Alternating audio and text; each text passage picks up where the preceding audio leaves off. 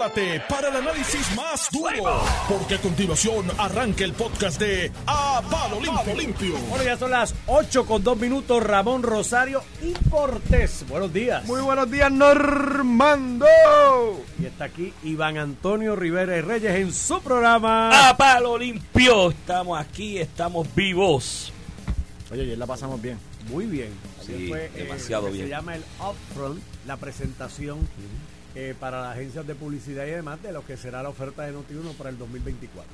Desde Eh, todo radio, de todo el todo todo uno, radio. uno. sí, de las cuatro estaciones. Eh, y te tengo que destacar, tú y Amos, como maestros de ceremonia, son unos titanes. De verdad, de verdad, muy bueno. Así que usted para bueno. bodas, bodas, quinceañeros, divorcios, actividades corporativas, llévese a Normando. Formamos Pero Normando eso se agarra. Se llevan, mira, se llevan a Normando y a Moss a la vez juntos y pagan uno. Pagan la mitad, medio y medio. y- Yo y creo los que dos. eso- Y cabemos en un carro, oye, los dos, y tranquilito, no hay Porque- problema. mira, ve acá, tú que eres yankee. eh, ¿Estás contento? mira, Te soltaste pitches. dieron, dieron tres pitchers buenos y un catcher Te que fu- metiste. de by the way, futuro. ya, ya dijeron cuánto, es el con- cuánto le van a pagar. No, No, son 30 todavía. este año. Son 30 Por Eh, 30, pero tienen que negociar. ¿verdad? Ninguno de los 400 dos, ninguno de los dos cambios este, me gustaron, ni el de Verdugo y el de Juan Soto menos. Salimos de King, que es un pichazo. Salieron de King, Un salieron del pachazo. muchacho Vázquez. este Brito, que es buenísimo. Ese nene es bien malo. De hecho, familias de él viven aquí en Puerto Pero Rico. sabes que es que muchacho creo- es muy bueno. Y el catcher, el Y, muchacho y este. Gachoca bastante hacía, bueno. hacía el trabajo, pero Bastante Eh, bueno. Yo soy de los que creo que los Yankees cambiaron su fórmula hace mucho tiempo de vender camisas. Van a pagar ese contrato con las Con las camisas de Juan. Soto. Punto. sí, sí, sí, pero- Económicamente va a ser bueno. No creo que tengan mejor equipo. Además, con lo que le van a dar el año que viene, el, el opening season este año, los Yankees juegan en Houston. ¿Quieres ir a Houston? Para que Sí, puedan ver los vamos a Yankees? Houston, sí. Sí, porque en el Yankee Stadium el hot dog va- te va a costar 15 Sí, pesos. sí, y lo sé. 25, Sí, yo lo sé. Con ese ritmo. Tú eres de los que cuando vas al Yankee Stadium te mandan un hot dog. me mando varios hot dogs. Varios. Varios, no, varios. yo soy goloso. en un mismo día. Y me siento en buena silla, o sea. Y, Y la igual, cerveza, y la cerveza. y es como un viaje a Europa. Y la cerveza, ¿verdad? Sí, de cargo, que allí es carísimo, mano. Me, me alegro que hayan hecho esa movida. Y dice, mira, y yo creo que Otani termina en Toronto y va a estar en la misma Yo división. no lo quiero en los Red Están hablando de Toronto, 600 millones, Yo una no cosa obscena. Parece que va, parece que va para Toronto, ¿sabes? Parece que va Mira, para Iván, termina la, terminamos la sesión de deportes ya. Sí, este de a palo limpio. A palo Sección limpio. deportiva. Mira, ¿de qué Oye, quieres mira, hablar, Zumba? saludos a don Alfonso Alemán, el guitarreño que estuvo Lo anoche ayer, en lo el vimos ayer. Estuve conversando con él. Dice que cada vez que tiene la oportunidad nos escucha, igual que cada vez que yo tengo la oportunidad lo veo. Que me río un montón y es un fenómeno. Y es de aquí, de, de, unos Radio Group y a- en televisión ha creado también un personaje icónico que siempre nos invita, no hemos podido hacerlo, pero siempre él hace unos chinchorreos. Lo hablamos Y anoche. siempre nos invita y por alguna otra razón nunca hemos podido coincidir una Lo fecha. hablamos anoche para coordinarlo. Me dijo, dame el teléfono tuyo porque jamón este no llama a nadie, se le olvida. Pero lo vamos, lo vamos a coordinar ahora para después. ¿Qué pasa con esta cuestión? Con el guitarreño. Porque hay muchas ¿Tú te imaginas? Aunque yo creo que están medio peleados, pero están peleados, están peleados. ¿Quién? Pero tú te imaginas un chinchorreo que se daban antes, que no llegué, guitarreño y Georgie Navarro. Es un reto. Pero, pero creo que están medio, De verdad. Pero de eso lo conci- reconciliamos. Yo me, me Sí, dedico a eso. Nada, nada que un buen refrigerio Seguro, pues, pueda si yo- solucionar. Pero si yo estoy lleva, yo estoy por llevar a Jesús Manuel y a Ronnie Jarabo a Manresa un weekend y que ¿A le quién? las pases a Ronnie Jarabo y a Jesús De Manuel. verdad. Eh, porque después de esas tiras, yo no, oye, ¿qué pasó con ese proceso administrativo? ayer- Ronnie apeló, no apeló, Pues la no Junta sé, se va a reunir. Él pidió una resolución, es que no había resolución. ¿Cómo tú apelas algo que no tiene de- determinación? yo Aunque creo- que ya ha pasado tiempo después- suficiente para no, que yo creo, que, yo creo que hubo una resolución en el camino. Oye, alguien del PPD que sepa, que nos esté escuchando, déjeme saber si finalmente se, Se redactó este la resolución y que- hay un proceso Yo creo que eso ni, ni se, cuando esté cerca se va a resolver. Jesús Manuel, de, de hecho, ya dijo que tiene las puertas abiertas para sentarse y dialogar. Y lo mismo lo resolvió con Tatito cuando lo, lo votó. O sea, Mira, fue un, ups- fue un ayer, exabrupto de- hablando, de- hablando de eso, ayer Iván en sus redes sociales publicó su endoso a Juan a Zaragoza, Juan para Zaragoza gobernación. aceptado ya el endoso ahí. Pues yo O sea, estoy que en ya él. tú eres endosante de Juan Yo Zaragoza. soy endosante de Juan Zaragoza, yo las digo aquí de frente y, yo no, y qué bueno, y qué bueno que traes el tema para aclararlo. Yo siempre he- me he caracterizado acá que cuando analizo las noticias digo mi sentir, mi parecer, si tengo Pero lo has dicho, Zaragoza lo has dicho. comerciales, por eso y he dicho consistentemente que para mí el mejor candidato de los que sonaba del PPD hace un año atrás y demás, para mí era Juan Zaragoza. O sea, yo creo que tiene todos los elementos, eh, además de la experiencia de una vida hecha, que es una de las cosas que yo estoy en esta etapa de mi vida mirando mucho de personas que ya tienen vida hecha. En su momento ayudé y apoyé a Manolo Sidre este, bajo la misma planteamiento. Gente que están hechos en su vida que no necesitan meterse un puesto como gobernador o senador o alcalde para la puerta giratoria, para hacer galones, para después y hacer favores, para cuando salgan a la empresa privada, este eh, le, le den cariño porque pues me, me ayudaste. Eh, y está en esa etapa, tiene la experiencia, la capacidad, creo que tiene una sensibilidad, un tracto de vida ¿Y que crees que puede ganar? Y creo que puede ganar. Vamos para la apuesta. Vamos para la apuesta. Yo Y voy a mira cómo Zaragoza. te voy a decir. Mira, te voy a ser justo contigo. Yo creo que Zaragoza es el underdog. Podemos estipular eso. Sí. Y por para recogerte eso, yo solamente voy a ganar esa primaria si Jesús Manuel gana de doble- por doble dígito. Te Ah, ¿de verdad? Ah, ¿de verdad? Si Jesús Manuel gana por 9%. Por menos de 10, por menos de 10 tú pagas la Si, cena. si él gana por 9%, tú ganaste. Reconociéndote Pues está que tú bueno. estás escogiendo el underdog. Ahora eso es como si cuando coges Gabela, no coges el 2 a 1. Tenemos una apuesta. Tenemos aquí. una apuesta hecha. Oye, él está ahí cuándo es. Dos fechas te he dado, dos fechas más Sí, canceladas. pero porque razones poderosas. Entre ellas tenía que ir un día a buscar a María del aeropuerto. ¿Tú te imaginas que yo la dejara en el aeropuerto allí? Es más, ya por irme a cenar contigo, Está muchacho. muerto la pechuga. Estaba muerto por la pechuga, pero Mira. ponle fecha que hay muchos radio escucha esperando la foto. Lo vamos a hacer, lo vamos a hacer. Mira, eh, pues ya esta está hecha al aire y ese día vamos a anunciar otra. El día de la cena. Dale, vamos allá. Sí, porque tú tienes... Bueno, tenemos, tenemos la de Dorado, casa eso, también. ese día, la- no, no la hemos casado, pero ese día... Esa primaria te va, te va a salir cara a ti, te va a salir Mira, por, por, o sea, por tus amistades y por tu, por tu fidelidad y confi- te va a salir carísimo. mira, oye, lo de Zaragoza, y, y creo que, digo, es positivo para él. Se le está subestimando mucho en esa primaria. Cuidado con eso que... que Zaragoza. Estoy viendo, sí, No, yo creo que, yo creo que mucho. Zaragoza Va para arriba, eso va a cerrarse, Sí, pero no creo, no creo que tenga ni la estructura ni los recursos económicos de campaña para retar a una persona que evidentemente tiene el liderato y la estructura. No tiene la estructura, porque es el PNP presidente. y que aquí José Santiago que estuvo con Luis Javier ya dijo que lo endosaba, Luis Javier Sí. lo endosa, o sea, tienes toda la hay, estructura. hay un por ciento de populares que, como dijo Josian, porque, y, y a mí no me extraña José, ese es Josian. Josian es de partido. Ganó fulano, el que está es este, yo estoy con el que está. ¿Me entiendes? y hay mucha gente así, Cuando apoyó a Luis Javier, pero cuando apoyó a Luis Javier, eh, no, tam- porque ninguno de los dos estaba. pero estaba desde el principio, él no hubiera apoyado a José, a José Luis Dalmau si hubiera corrido en esa carrera. Y era el que estaba. Porque si los demás es que se iba. Sí, sí, pero se fue porque no consiguió a quien se lo eso, apoyara. eso. eso se iba. Pero, pero yo vuelvo y te repito, sigo insistiendo en esa primaria del PP de Ramón, que es más que elocuente el silencio de los que no han dicho nada. Creo que son muchos más los que no han dicho nada que los que han dicho. Iván, no me confunda. Y ayer hice un poco la, la historia en una conversación que teníamos. Me reuní con esta De persona. hecho, tuviste una, tú hiciste una apuesta de que Josian entra. Entra en la primaria y entra al Senado. Sí, sí, sí, se la hice ayer con Mercader. Con Mercader. Mercadeo, Mercader, ya está creo que Mercader creo que tienes que pagar ahí un... Este, pero, pero hablando un poco de lo que tú hablas de Zaragoza, tengo este amigo empresario que es popular de toda la vida. Y, y estábamos hablando de Zaragoza y Jesús Manuel y me dio todo el libreto, que tú lo, has- tú lo has dicho también, de por qué Zaragoza es el que está preparado y Jesús Manuel no. Paso seguido le digo, pero ¿qué vas a hacer? Bueno, pero yo siempre he estado en la estructura y le tengo unos fundraising. Se- tú sabes. Esa es la salud, es de lo una- que la digo, salud. y, y eso pasa en la política también. Sí. Primero, ¿quién tú crees que tiene razonablemente las expectativas de ser el mejor candidato versus quién tú entiendes que va Sí. a ser el candidato? Yo creo que en esta etapa de la campaña, falta todo, en, de aquí a junio en política esto es un montón de tiempo. Yo creo que el equipo de Zaragoza tiene dos grandes retos. Número uno, ese, proyectarse como potencial ganador. Porque, que tiene que posibilidades. tiene posibilidad, porque si no lo proyecta y empieza a proyectarlo con celeridad, creo que cuando el anuncio, es más, te voy a decir más, el anuncio de Jesús Manuel benefició más a Zaragoza que a Jesús Manuel. Porque cuando anunció Jesús Manuel empezaron los sondeos estos de medios informales Sí. y demás y salía Zaragoza al frente.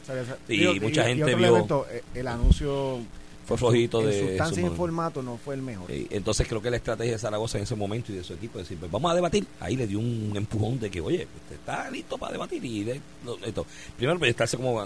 Segundo, quitarse que no es difícil. El asunto del lastre de lo de Hacienda en su relación con, García Padilla, con la administración de García Padilla, le tocó que le tocó la parte complicada a él. Y esto es lo que me escribía todo el Digo. mundo ayer en las redes. Ah, cuando yo publiqué el endoso, Digo. no, que si, que si aumentó los impuestos y todos los impuestos. Y espérate, espérate. El, hasta donde yo recuerdo, el secretario de Hacienda no legisla impuestos. Sí, sí, pero, Los legisla la rama legislativa, pero- lo firma el gobernador y si el secretario de Hacienda no los cobra, va preso porque no, está, está violando su deber ministerial. ese lastre yo te lo puedo comprar de cara a una elección general. Ujú. Pero una primaria, Jesús Manuel era el secretario de prensa y secretario de, de Asuntos Públicos de, Sí, de sí, Alejandro, sí, sí. ¿sabes? Tampoco, de Asuntos Públicos, Tampoco es como que uno sí y el otro no, los dos Sí. van a tener ese, ese, ese pro- ese reto de Y, y explicar. Jesús Manuel, que de- según digo una cosa, digo la otra, y- y- y quiero estar bien claro en esto. Creo que con Jesús Manuel se ha sido muy injusto en la diatriba política del país, porque cuando se habla del tema de corrupción, porque Anaudi mencionó en Que una escrito que era Manuel, y que era llamaba Jesús Manuel, como me imagino que mil gente te llamaba a ti cuando te Sí, hacías sí. asuntos Y públicos. yo no sé lo que ellos hacían, eso no quiere decir que. De hecho, yo, yo ni te llamaba. Yo decía, déjame no llamar a Ramón para que no digan que yo estoy llamándola. Eh, en verdad, en verdad, tú, más que a beber ron, pero a beber para ron. llamarme algo de Yo nunca, te llamé para el momento, para Nunca. beber ron. Y, Nunca. y cuando podía, porque estaba bastante ocupado. Entonces, el asunto es que ese el tema de la corrupción va a ser tema en esta elección. Va- va- Sí, sí, en la primaria uno- también. Y en la primaria también. Entonces, pues eso...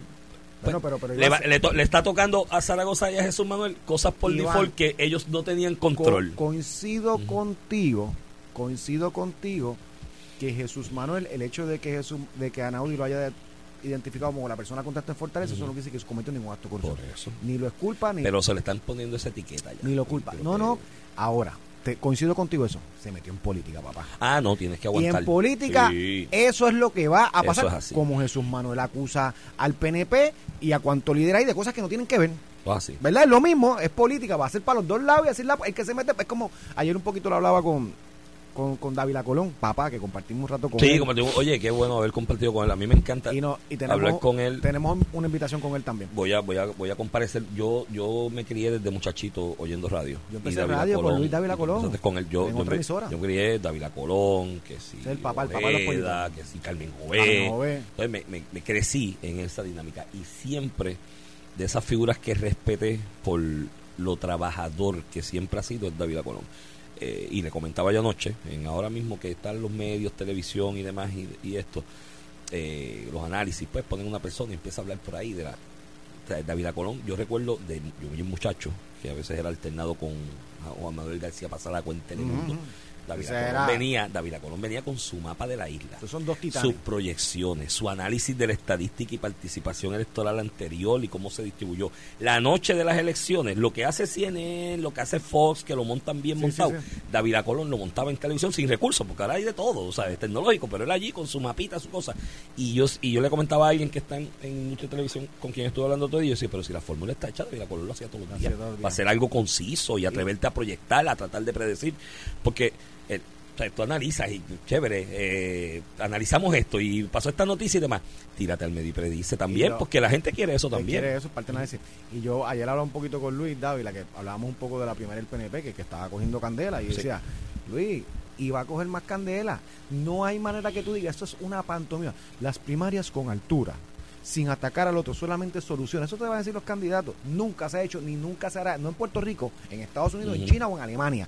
Una un evento político competitivo, con libertad, ¿verdad? No como en Cuba, con libertad, eh, donde los, aunque sea intrapartido, donde los dos candidatos que aspiran a la posición se van a sacar el lodo y se van a atacar o de frente o por lo bajo. Todavía está es así. calentando, está calentando. Y, eso, y la del Partido Popular también. va a coger su Y, con menos dinero y menos exposición. Pero va a haber su porque- calenta por- también, Por, la situación que está el Partido Popular, pero va por ahí y a Zaragoza se le, se le, saca, se le saldrá que no, se le sacará que no pagaba reintegro, Mm. todos los impuestos que cobraba y al otro se le sacará sus vínculos con la administración de García Padilla y lo que dijo Anaudi en Y. Y es así, y se tendrá que defender y nada está, nadie está diciendo que tiene que ir preso y que es culpable, Oye, pero es Anaudi, así. Anaudi no, la, no la han sentenciado, ¿verdad? Son las cosas raras, inexplicables. Bueno, digo, eso bueno, tiene- gente que coopera Ahí tiene. hasta sí. que no terminan Mira, trajo algo. Y el Cano, las el Cano Delgado tampoco dice que todavía coopera. Mira, llegó ¡Anda! Calderón Cerame. Déjame ver. ¿Qué traiste? Calderón Cerame acaba de llegar. ¿Qué hay ahí? directamente de la mejor panadería del precinto 4 de San Juan, Moncho ¡Anda! Papá, eso, croqueta. ¡Qué Ya. fuerte! Mira, a este Coño, Iván eso es le da pa- desayuno de A este. Iván le da para todo el día. Sí. Hasta las 5 de la tarde tiene comida. Eso está bueno para hoy porque después de Gracias, from- pero mira, si votara en el 4, mi voto sigue siendo para Víctor Pared. No, por Víctor Pared íntegro. Si yo votaré, si yo votara en el tú no 4, puedes votaba por eso jamás. Manuel. Si yo votara en el 4, Pero mira, votaba pero te lo agradezco. Sí, muy bien. Y hoy vienes por Manuel Alejandro. ¿verdad? Calderón Cerame. Sí, Muy bien. sí, Manuel Viene para allá. Vendrá- está, está vendrá fuera con de- Pichi porque Carmelo está afuera, yo creo. Sí, sí. Pichitos. Sabrá Dios, no, está en North Carolina, algo de Está trayendo la estadidad. Mira, Carmelo. cuéntamelo. Mira, este, vamos a hablar. ¿De qué quieres hablar? Rapidito, vamos. Yo quiero hablar Oye, de- José, darte un temita, José, que tuvo la entrevista con Normando muy buena. Muy buena. José Norma- comunica muy bien. Comunica muy bien, un comunicador. Eh, Normando lo, lo enfrenta con la cuestión esta de que primero dice que se va a quedar hasta el final, ¿verdad? Que no va a dejar al administrador, que eso me parece prudente y razonable porque el elegido fue él. Pero le, Normando le pregunta sobre si va a aspirar a una posición de liderato en el Senado, porque ahora va para el. Senado, y él dice que no, que él va como soldado raso. A mí me extrañaría mucho que José en Santiago sea un soldado raso. Portavoz alterno, por lo menos. Puede ser fácil. Y, y tú ves, he escuchado el rumor de que eh, Jos- eh, Josian y Luis Javier, que Son acuérdate, acuérdate que Josian apoyó a Luis Javier ahora para la presidencia del Partido Sí, Popular. sí. Y en, en, esta, en este asunto de transicionar sobre las presidencias de, de los alcaldes, cuando sale el de Calle y Rolando, eh, hace un combo para que sea Luis Javier. O sea, que, que llevan tiempo. Antes habían hecho un combo para poner a Rolando. Y no, y antes de eso era él. Era. Josian. Le trataron de dar un golpe de estado Claro. en una ocasión que ganó por un voto. y, tengo pero lo que te digo es que eh, la trayectoria de Josian con Luis Javier ya lleva años eh, haciendo cosas juntos, no haciendo nada malo. Este y escuché el rumor que los dos están haciendo su equipo para retar si ganara el Senado el Partido la Popular la presidencia. presidencia de José Luis Dalmau. Que ya José Luis Dalmau imagino que tendrá su bloque, Javier Aponte y dos o tres senadores que Te están allí incumbento- ahí, incumbentes. si el Partido Popular, con la estrategia de llevar cuatro, que tiene posibilidad de no tener los 14 para la mayoría en el Senado, pero para pero, tener una pero pluralidad. fue la 4, hoy tiene dos por la cuatro, te, te De llevas hecho, tres o- si te llevas cuatro precintos si en senatoriales. la pasada elección hubieran tenido cuatro por acumulación, tenían los 14 ellos. Exacto. Pero Ellos tienen 12 porque quisieron irse con 6, a pesar de que yo sí mismo les había advertido había con, 4, pero bueno. Cuento largo corto, 4 por acumulación que prácticamente lo asegura. Si ganas la mitad de los distritos senatoriales, tienes 12.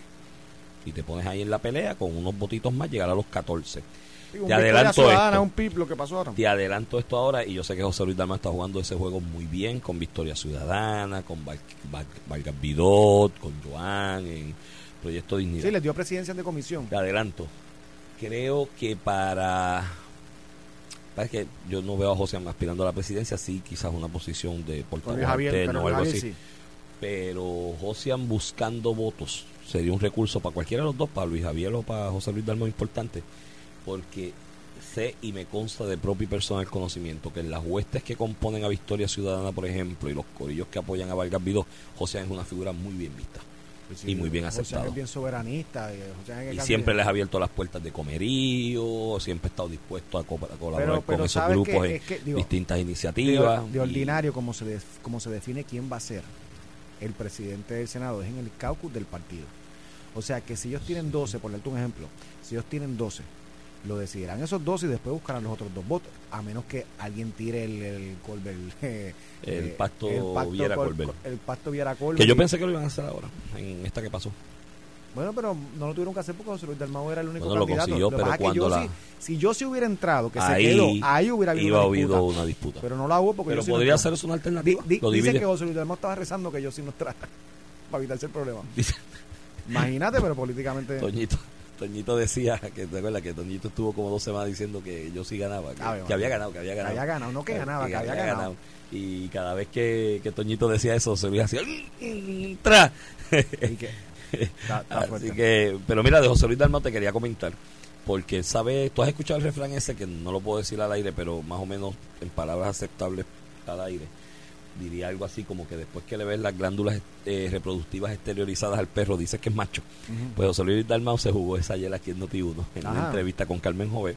O sea que ellos llevaron un pleito tratando de impugnar la presidencia de No, la no, presidenta eh, interna tienen- de la comisión. tienen no, el pleito. hubo uno primero Ah, no, el que anterior. llevaron Sí, sí, Alfonso, declaratoria Alfonso Martínez Piovanetti vio ese caso. vio ese caso Ahora lo tiene emitió, Cueva. emitió una, una, una sentencia desestimándolo por falta de madurez y siendo muy buen juez como es eh, eh, el juez Piovanetti eh, emitió su hizo sus determinaciones de hecho y la más importante de esas determinaciones de hecho dentro de ese para ratio disidendi de que no había madurez es de que el término es hasta el 28 de noviembre el de la No, no, hasta el nombramiento era hasta, el 28 Hasta el 14, que es cuando cierra la sesión. hasta el 14 perdón que era que que, cuando cerraba cierra la sesión, Y Digo, que- eso es medio dictum. Él dice, porque él no está, él no está entrando. Eso, pero lo que está diciendo hasta que no cierre la sesión, no está Esto- maduro esto- yo no puedo ver y demás, esto. y hace la determinación de hecho y pone esa fecha. Por alguna razón yo escuché los del Team Dalmau por todos los medios y mucha gente en el Partido Popular. Yo creo que hasta Jesús Manuel se enganchó en esa también. Yo, Jesús Sí, Manuel sí, que se tiene aquí el 14, el 14 de Que el juez dijo en la sentencia que se tenía que ir. Y yo leí la sentencia. Y yo dije, espérate, eso no fue lo que yo leí. Yo leí, leí otra sentencia, la busqué de nuevo y dije, no, no, esa no es. Es que Bueno, yo, yo te tengo que aceptar ese es el término para lo de la generó la madurez. confusión, incluso en el PNP. Generó la confusión porque dice, porque ella ella ella puede estar, es que el wording, ella puede estar hasta el 14 de noviembre y realmente, como él está desestimando por facturación, como yo la interpreté, y de hecho hasta el abogado del caso del PNP, que era Paco González, que, es eh, Francisco González, Magas, este la, inter- la tuvimos que interpretar bueno, es que si eso tú lo interpretas así, anyway es un dictum, porque desestimó por falta Por por, falta de jurisdicción, no está madura la está controversia. madura la controversia. Y, y la interpretación que le pude dar a Alfonso Martínez, al juez, que es tremendo juez, eh, fue, bueno, lo que está diciendo es que, que yo puedo ver esto, pero después del 14, porque ahora todavía ella tiene un interinato, aún bajo la teoría del Senado, tiene un, Sí, pero ellos no, estaban, ellos no estaban diciendo que él podía verlo después del 14. Está diciendo es que él dijo que Sí, se sí. tiene que ir el Así 14. fue, así fue. Ese es el problema. Entonces yo me quedé. Yo no la leí así, yo la leí como creo que es la manera correcta y lo que quiso decir le- el tú la juez. leíste como un abogado. Sí, Es sí, lo que yo tú dije. estás- es lo que tú estás insinuando. Sí, sí, no, no, la de la de la de la del Team José Luis Dalmau me, me acordó un caso que de hecho puedo hablar La de porque ese caso José Luis Dalmau, ¿quién es? No los que estaban apoyándolo a él, Pero no. di nombre, ¿quién fue? Yo sé que Jesús Manuel le di- dijo algo por ahí. Estaba Jesús Obviamente Manuel, José estuvo Dalmau. Toñito, estuvo Toñito.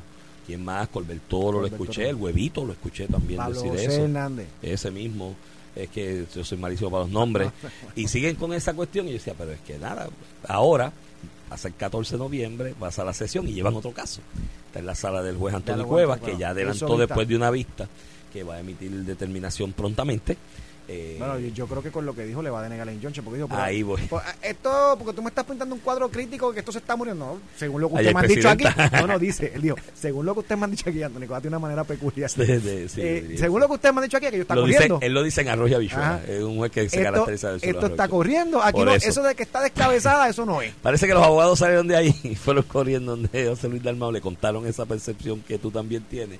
Y ayer José Luis Dalmau decía, pero que el gobernador mande ya, Dios está a mío. tiempo. Y yo saco el caso.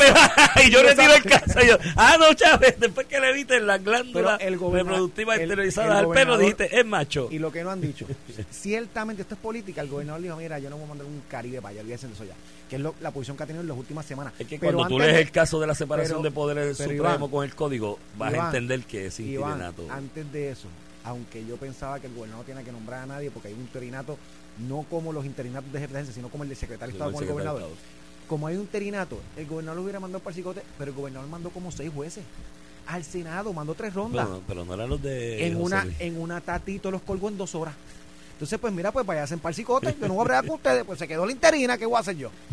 Y todo porque ellos quieren que se nombre eh, que se nombre el alterno que sea popular y el presidente que sea del gobernador y rezar que se muera el del gobernador A para ver que se quede se- el alterno. carambola se por si cara- Esa es toda la negociación. De hecho, que en algún momento propusieron que fuera Ramón Torres, que era el comisionado electoral que lo nombraran juez. ¿Quién y- era alterno? el alterno que ahora está corriendo ahora en un, para un puesto. Va a representante. El licenciado, sí, y sí. va a sí. ser buen representante. Es, es muy bueno, digo, bueno, Ramón oja- es muy bueno. ojalá no salgan y sean todos los PNP, pero aún así Es muy que bueno, de- es por acumulación. ¿verdad? No. Aún así- no es por acumulación. Ramón está por un distrito por allá, del área de donde es él. ¿De dónde es él? Él es, él es sí, del oeste. Ramón, aclárame eso, yo sé que no escucha. Yo creo que es por acumulación, pero No, puede ser me- que me no equivoque. recuerdo, lo Mira, zombie, nos vamos. Vamos a la pausa cuando regresemos, vamos a hablar de educación. Y la llámate a Ramón Torres para que nos aclare. La descentralización de la descentralización de educación, que tenemos que hablar de eso también. Ah, y la otra buena, que también le aplica la retórica del pejo y la glándula reproductiva. Educamos los de Vallar, Ah, que son los mismos de con lo- la, la última posición. Ni un vaso de, la- agua te quedó bueno. para- Mira que va por acumulación, me dice Normando Ah, Valentina Montones, por ah, acumulación. Retráctate, yo tengo la razón. Dilo. Ramón tiene la razón. Muy bien. Mira, Vamos a la este, pausa y regresamos en breve. Vamos allá. Estás escuchando el podcast de A Palo Limpio de Noti1630. Mira, dile a Siete. Calderón Cerame que este se ha comido todas las croquetas. José Sí, Luis pero Dalmau yo Domínguez. comparto, yo comparto. Papá, ¿tú desayunaste también? Nosotros compartimos. ¿Tú tienes almuerzo ya? bien. Mira, escribe. Cierra la puerta con seguro que está entrando siete veces a coger. Mira, Mira, me, escribe, me escribe un radio escucha y me dice que, que el steak que tú me debes ya son dos steaks, pues ni interesa. No, yo he estado No, pero dispuesto yo a pagar. aclaro que tú, tú Yo he estado hemos puesto a pagar. fecha y yo he sido el que tengo que cambiarla. Ahora viene Zombie también. Zombie, ¿cógete aprovecha, aprovecha. Alvira. No, mano, de verdad. Ah, pero chicos, eso lo escribo ahora. está vivo. ¿A quién es? José Enrique Elvira. Ah, Yo- entendí que era Elvira, Elvira. Elvira, Elvira. Elvira, cumpleaños hoy, José Enrique Elvira. Nuestro locutor de siempre. ¿Cuánto, cuánto, cuánto? Debe tener como varios, porque él llevaba ya 60 en radio prácticamente. Así que. 80 años. 80. Ah, pues hay que porque él llamarlo. empezó joven, José Enrique. Te llamo ahorita Que para felicitarte está personalmente, escuchando. pero mis felicitaciones y que cumplas por lo menos 50 más. Mira. Después de esos 80. Felicidades y que Dios te guarde con salud. Y que venga para acá un Y día a que venga para acá a visitarnos un día. O por lo menos encontrarse con nosotros a ir para el cocotazo. Mira, este de los temas que quería tocar contigo, sabes que aquí eh, se creó el grupo este, se acabaron las promesas. eh, y otros grupos que van con t-shirt negra, banderas negras y demás, y se acuestan. que los se sitios. cenan la bandera, porque estas personas que aman tanto a Puerto Rico son los primeros que cogen la bandera y la, y cambian, la ponen o negro o blanco, le ponen un azul que no es el de la bandera, el, el clarito este, el de la revolucionaria. Y es como, como yo quiero a Puerto Rico, lo mejor de Puerto Rico, pero lo primero que voy a hacer es cambiar su bandera. No, pero esto lo ponen negra. negra Peor, negra. Eh, y demás. De hecho, me acordé de, un chi- de los refranes de Rubén, ¿te acuerdas? Que, que de- en el PIB, de hecho, para tú llegar a la posición de liderazgo, tienes que Tienes que aprendértelo. tienes que ir a Lares por lo menos una vez en tu vida, en la peregrinación, como la Medina, y decir Rubén es mi salvador y Fernando Martín su Mesías, y saberte el anecdotario de... ¿Tú te acuerdas de Luis, Enrique Romero? El abogado jovencito. Bu- buenísimo, Buenísimo. buenísimo, de lo mejor que ha tenido el PIB. Yo tuve, tuve un panel con él en televisión, lo que era, de hecho, sin colores y, qué sé, y Eso después en estábamos jugando 40, pelotadura el 40. sí, en, en el de Ana Geméndez. Ana Geméndez. Y yo lo relajaba mucho porque yo decía, te van a sacar si no dices dos o tres de los, De- de, de- de los refranes de Rubén, papá. Pues me- los otros días me acordé de eso porque le preguntaron y le a preguntaba Juan, también, ¿tú te miras al espejo y engolas la voz para parecerte a Rubén? casi todos ellos. tú sí, lo hacen, lo hacen. Cogen un hace- curso de hablar como Rubén. Hasta María Lourdes. Hasta María Lourdes. Lo, lo hace. Cogen un curso de cómo hablar como Rubén. Eh, pero el otro día me acordé de los refranes de Rubén porque en un debate Rubén le dijo fue con, con Sila para el 2000, el, el 2000 sí, y él viene y dice que esta gente hacen del ideal un pedazo de lechón asado y usan la bandera de servilleta. Y yo, refrán chévere, bueno. está bueno. No, y pues, ofensivo. y sí, sí. Eso es. Y los otros días me acordé de eso cuando le preguntaron a Juan Dalmau por la independencia. No, no, porque es que eso ahora mismo no es. Y yo dije, mira, cogió la ideal y le hizo un canto de lechón asado y lo va a coger con la bandera. La negra, me imagino. ¿Sabes la diferencia? Rubén hablaba de independencia en ese debate. Sí. No quedaron inscritos. Pero un poco Rubén se justificaba diciendo, quedemos inscritos o no, mi misión es la independencia para Puerto Rico. Partido Independentista puertorriqueño, por algo tiene eso en el nombre, ¿verdad? Y ya el Partido Independentista, como lo hace el PNP y el Partido Popular, que cogen algunas medidas populistas, tú sabes, no, no es porque yo crea en ellas, es porque esto es lo que me va a traer electores. Lo mismo lo hace el PIB. Y el PIB con Juan del Mao, desde la pasada elección, sacaron la parte de independencia. De hecho, el discurso es el mismo. ¿Cuál es la diferencia entre Juan Dalmau y Pablo José Hernández en cuestión del estatus? Ninguna. Esto no es para resolverlo ahora. Pero En la elección, el estatus no una- está en juego. No votes por mí por la independencia, vota por mí porque yo no voy a, yo voy a hablar con todo el mundo. Aquí no va a pasar una- nada. Hay una columna que me hicieron el honor de publicar en el periódico El Vocero que yo analizo la alianza y uno de los planteamientos que yo hablo es que son los nuevos apicolonial. Son los nuevos. vez- son los nuevos apicolonial cada vez que mencionan el estadio. No, es que eso no es. Si es tú- sana administración, si tú- acabar con la corrupción. Si, si tú y no votas por mí. Juan Dalmau dice hoy, si tú votas por mí, no estás votando por la independencia. No, y te dicen o sea, que- olvídate de eso. Y te dicen que la meta es desarrollo económico y acabar con ¿Y la quién más corrupción. dice eso? Pues los Pablo apicolonial José. y huevito. Pablo José tiene, no le digas huevito, Pablo José Hernández. La última Sí, columna que Pablo le, que publicaron en el Nuevo Día, no de hecho, en la papeleta, semana la en la pasada. papeleta él puede poner un huevito al lado de la No, foto. déjate de eso. se- sepa quién es. Déjate de eso. Eh, el que pone nombres aquí es David Colón y tú últimamente has pegado dos o tres. ¿Cuál fue el otro que pusiste también? Que, que, de eso. Mejor no lo digas. Este, en la última columna que le publicó Nuevo Día a, Pa- a Pablo José, precisamente es lo que dice. Yo voy allí y no voy a hablar del estatus como, como ha hecho el PNP por los últimos 20 años, porque ese es el discurso de él. Por los PNP de los últimos 20 años, que han sido comisionados residentes consistentemente desde el 2004, con Luis Fortuño, cuando empezó con Luis Fortuño. Después que Aníbal fue el último comisionado residente del Partido Popular. Porque yo me voy a dedicar al desarrollo económico. Y, Exacto.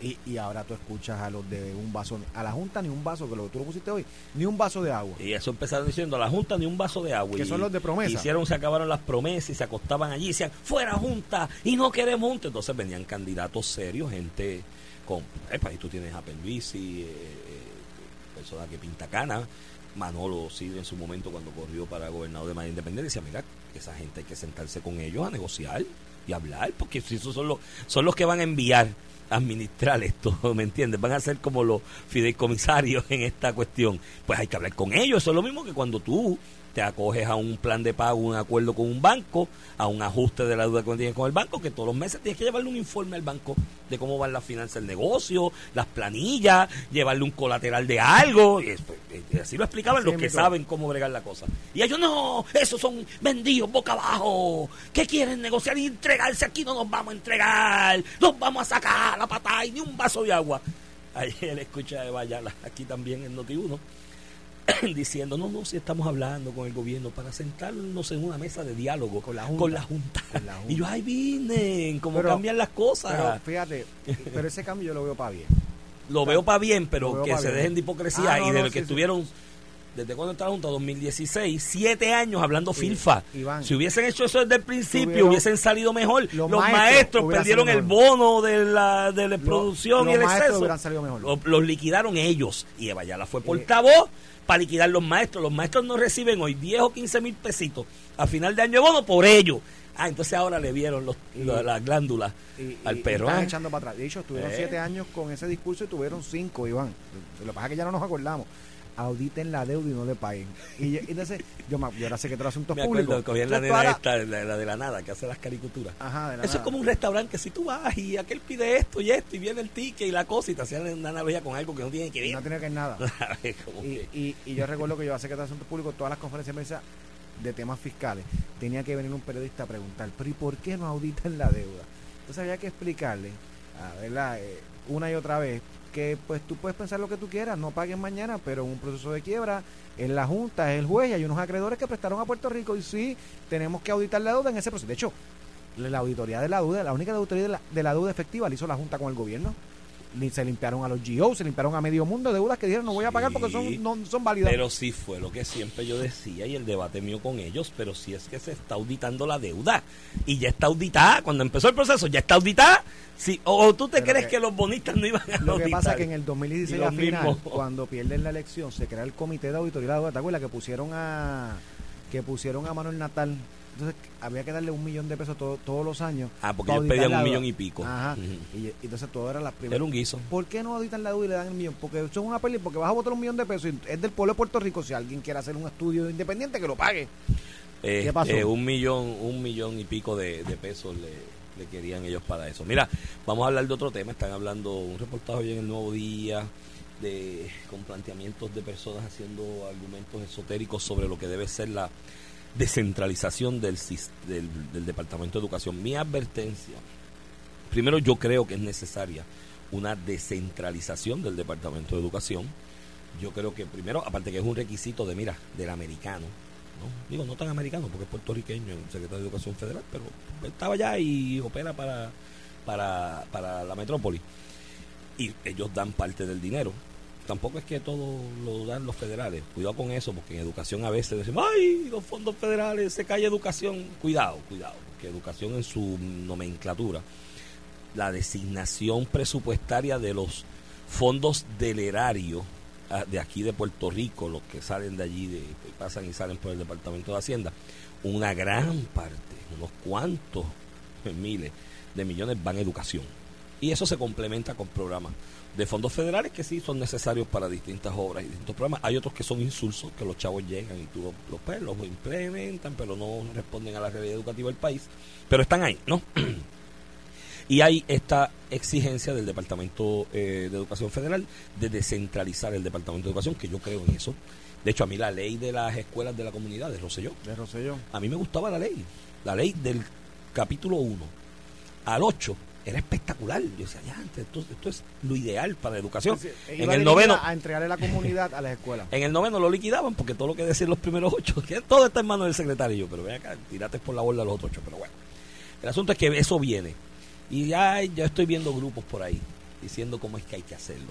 Mi recomendación a los muchachos allá en educación, allá en Fortaleza que nos oyen, empiecen a coger el toro por los cuernos y empiecen a organizar las comunidades ustedes adelante porque si no lo hacen, dentro de 5 o 6 años lo que vamos a tener son pequeños comandos de la revolución bolivariana boricua de la Eh, izquierda de. Caviar y Champion organizándote cada escuela y cogiéndote la captación de la organización de cada escuela con lo que eso implica políticamente hablando en la comunidad donde Si tú- está si cada tú escuela. que a mí lo que me- a mí el modelo de escuela que a mí me, me- llama la atención.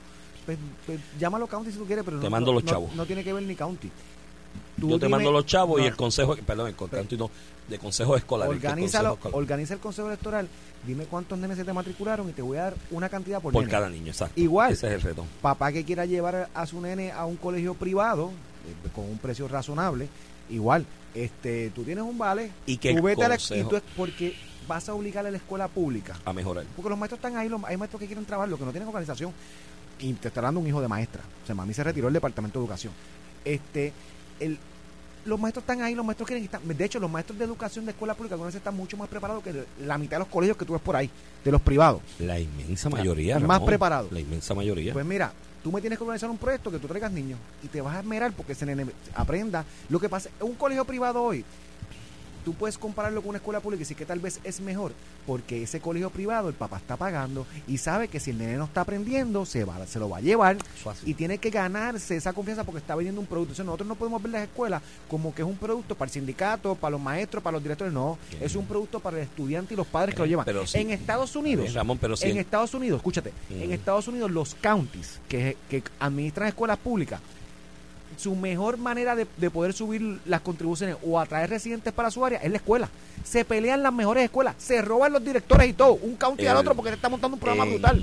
Eso pasa en todos los días en los mejores counties de Florida. En Por un ejemplo. en verano pasado estuve en, en alrededor áreas cercanas a Dallas Fort Worth, en Texas, con el amigo David Morales y su residencia y demás. Y él me explica que cuando él compró allí hace, qué sé yo, 30 años atrás, de 30 años atrás, él me dice, esto era vaquería, o sea, era pa- pastizal. Y esta urbanizacióncita.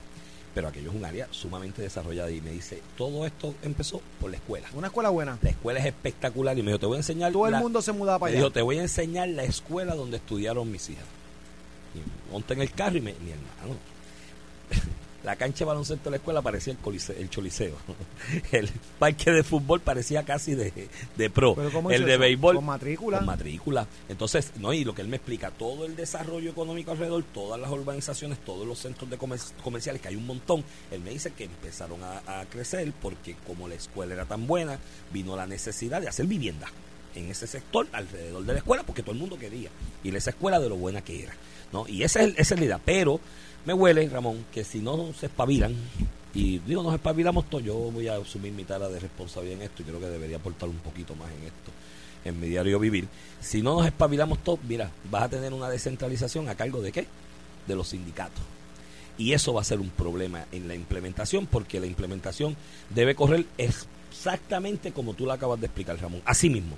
Y que sea una cuestión de libre competencia. Competencia. Y que el salario del maestro, el sueldo del director, esté sujeto a ese rendimiento. Y que ese consejo escolar le diga al director, yo te voy a pagar tanto, pero es para tener estos resultados. Si no busco otro, si no busco otro y le ofrezco más a otro y lo traigo de otro lado y demás, y el mismo salario de los maestros.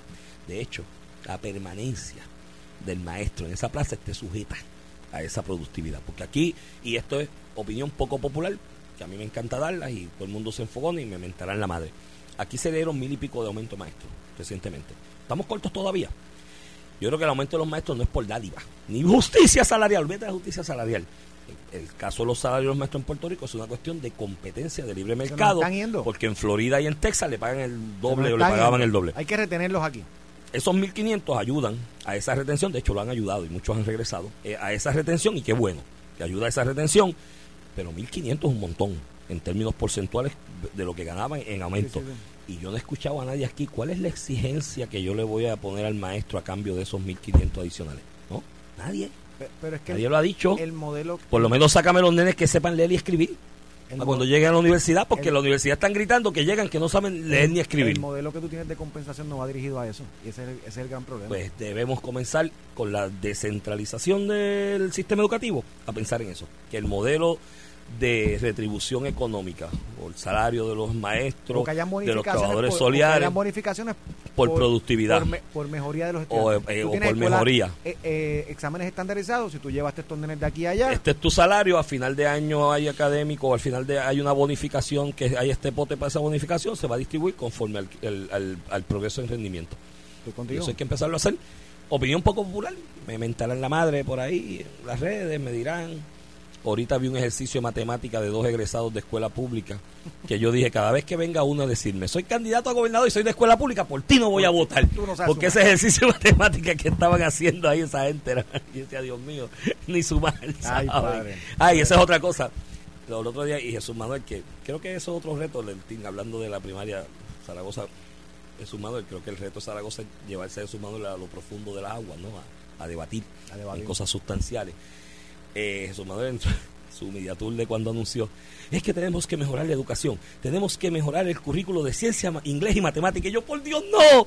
Yo hice un estudio en la Escuela Graduada de Administración Pública sobre eso, caballo, desde el 80 el 90% de los programas de gobierno de to- todos los partidos en aquel momento Sí, más la- PNP, Ciencia, inglés y todo matemática. eh, fortalecer la educación de inglés, ciencia y matemática y todo y, eh, y buscar ver los ciencia, STEM inglés y matemática Los STEM programs. sí, sí, yo decía Dios mío pero No, no, yo por lo menos he trabajado plataformas desde Fortuño para acá. todos tienen eso Por mi madre, que en todas tienen eso. no, no, y las del PPD también, las del PIB, los de otros partidos que ha habido, porque yo hice el ejercicio, fue un proyecto de especial del profesor Saúl Prat que asignó, y yo los cogí de los setenta y pico para acá, hasta el 2008 creo que era en aquel Mira. momento, y todos decían lo mismo, reforzar las ciencias, el inglés y la matemática, y la gente no sabe inglés, no sabe matemática y no sabe ciencia. y menos la ciencia. Mira, con eso Nos terminamos vemos. el programa. No se despeguen. Por ahí vía Pichi Torres Zamora, va Calderón Cerame y con Alex Delgado. En Sin Miedo. Esto fue el podcast de A, A Palo Limpio de Noti1630. Dale play a tu podcast favorito a través de Apple Podcasts, Spotify, Google Podcasts, Stitcher y notiuno.com.